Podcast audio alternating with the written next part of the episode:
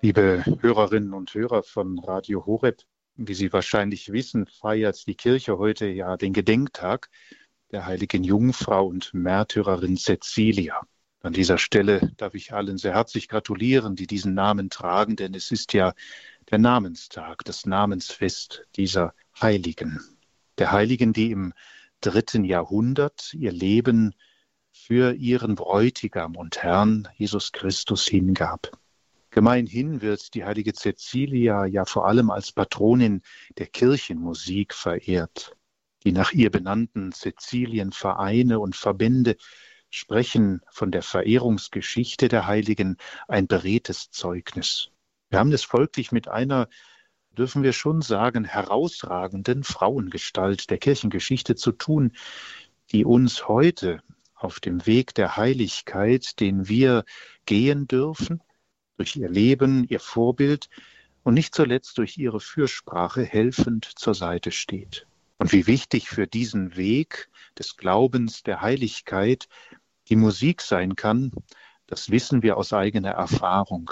Wenn wir in der Kirche Lieder singen, die Musik hören, wenn wir im Alltag musizieren, Lieder zum Klingen bringen, dann wird in all dem ein Wort des Psalmisten deutlich, der die Musik in ihrem innersten Wesen als einen Lobpreis und einen Lobgesang auf den Schöpfer und Erlöser versteht. Ein Lobpreis, der mehr ist als das gesprochene Wort, der aus dem Herzen herausdringt und weit über das gesprochene Wort hinausgeht. Es heißt nämlich im Psalm 33, preist den Herrn mit der Zither, spielt für ihn auf der zehnseitigen Harfe, singt ihm ein neues Lied. Was kann das, liebe Hörerinnen und Hörer, für uns heute an diesem Tag, auch für unser Bemühen, den Weg als Christ in der Welt von heute zu gehen, konkret bedeuten? Lassen Sie mich einen kleinen Gedanken dazu formulieren.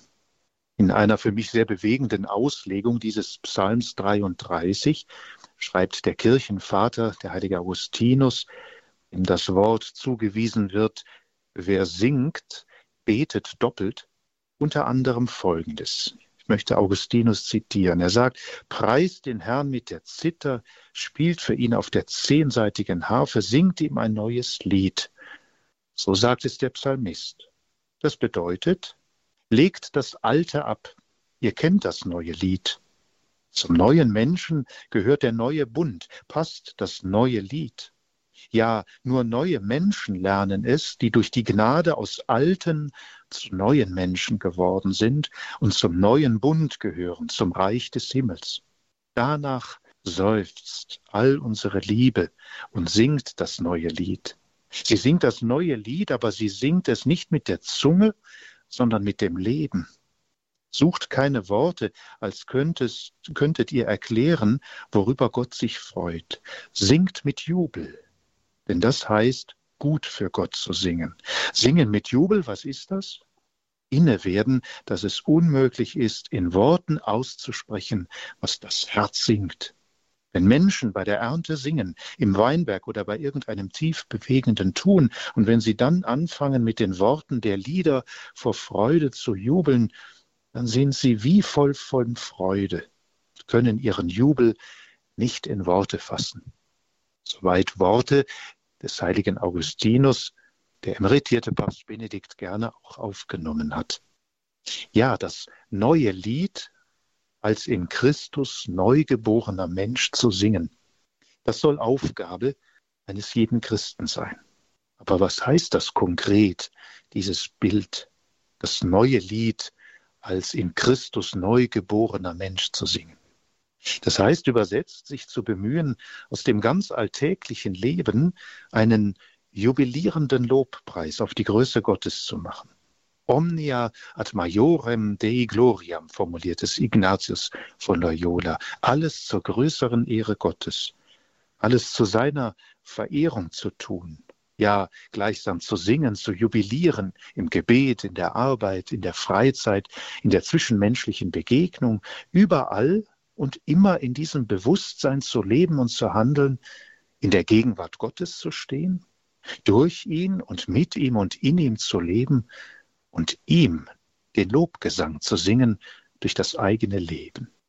Dann werden nicht nur Worte, dann werden auch Gedanken und Taten Lobpreis des Schöpfers und Erlösers, werden sie eine unverkennbare Melodie meines Lebens als unverwechselbares Kind Gottes. Aber liebe Hörerinnen und Hörer, das gilt nicht nur an den schönen und erfüllten, ja an den sonnigen Tagen. Es mag und möchte auch gelten an den schweren Tagen, an denen ich aus Liebe zum Herrn das neue Lied singe im Mitleiden, im Mittragen, im Ertragen, im Schauen auf den Durchbohrten. Und jeder von uns kennt diese Tage, die schönen, aber eben auch die schweren. Doch der Glaube gibt uns die Kraft, sie in Zuversicht anzunehmen und sie zu einem klingenden Lied unseres erlösten Christseins zu machen.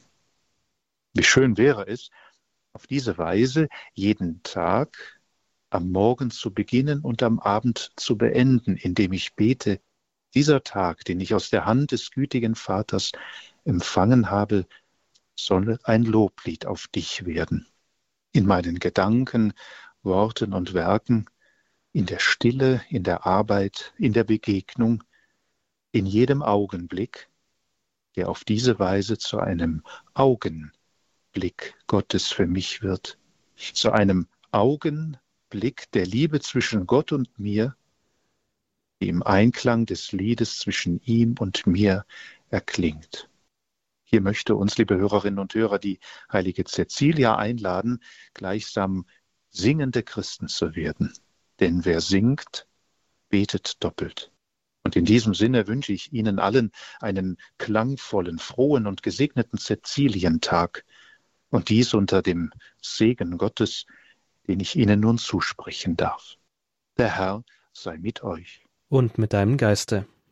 Auf die Fürsprache der Jungfrau und Gottesmutter Maria, des heiligen Josef und der heiligen Cäcilia segne euch alle mit all euren Anliegen, der allmächtige und barmherzige Gott, der Vater und der Sohn und der Heilige Geist.